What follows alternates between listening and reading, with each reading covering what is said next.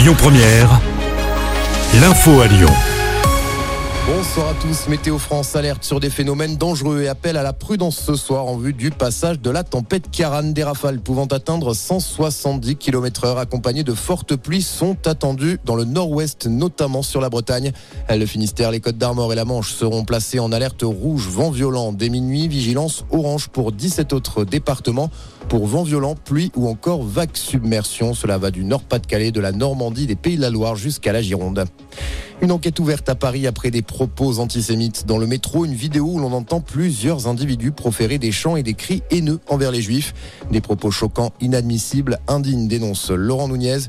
Tous les moyens d'investigation sont mis en œuvre pour retrouver rapidement les auteurs, indique le préfet de police de Paris.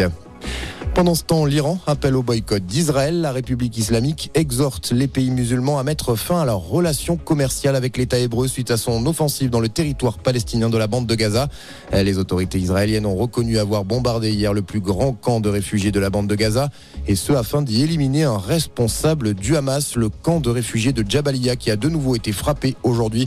Le chef du Hamas accuse l'armée israélienne de commettre des massacres afin de couvrir ses échecs. Dans l'actualité également, la soirée d'Halloween a été relativement calme en France. Les incidents ont été beaucoup moins nombreux que les années précédentes avec un nombre de voitures brûlées en baisse de 48%. 55 interpellations réalisées contre 166 l'année dernière. Un membre des forces de l'ordre a par ailleurs été blessé alors que 17 l'avaient été en 2022. Et puis il faut débourser 1,50€ de plus à partir d'aujourd'hui chez votre médecin. La consultation chez un généraliste passe à 26,50€. Autre nouveauté en ce 1er novembre, les équipements divers sont obligatoires sur les véhicules qui circulent dans les zones montagneuses. C'est également aujourd'hui le début de la trêve hivernale. Plus d'expulsions ni de coupures d'eau ou d'électricité pendant 5 mois jusqu'au 31 mars prochain. Euh, voilà pour l'essentiel. Très bon début de soirée.